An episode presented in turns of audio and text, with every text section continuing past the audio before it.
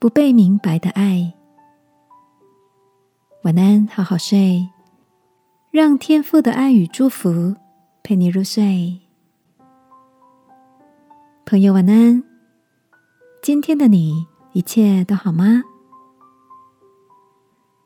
这两天拨了点时间整理 email 信箱，看到许久之前好友转传的一则文章，作者提到他自己患有肌肉病变。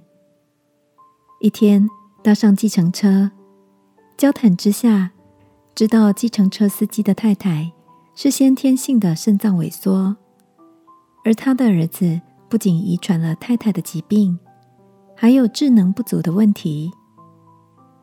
司机先生说：“我出门前才狠狠的打了他，因为他智商不足，不能让他出去。打了他，他哭累了。”就会去睡觉，这样我才能出门赚钱。读到这里，我不禁的掉下眼泪。原来这个责打的背后是更大的爱与责任。我在想，有多少的时候，因为立场不同，不明白那场让我们伤心的对话，那个令人心碎的离开。或是持定相反意见的决定，背后是更深的爱。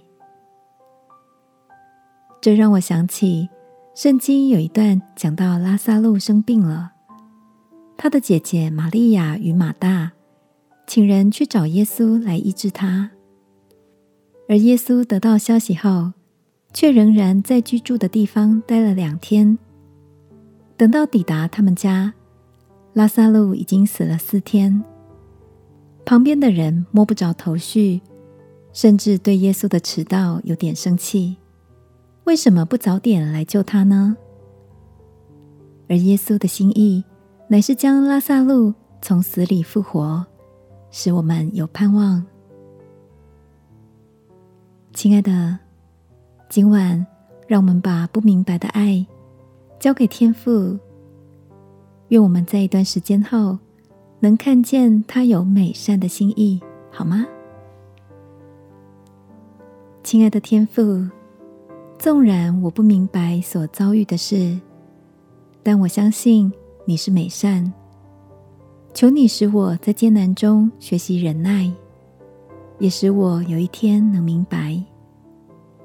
奉耶稣基督的名祷告，阿门。晚安，好好睡。祝福你，这个夜晚好好休息。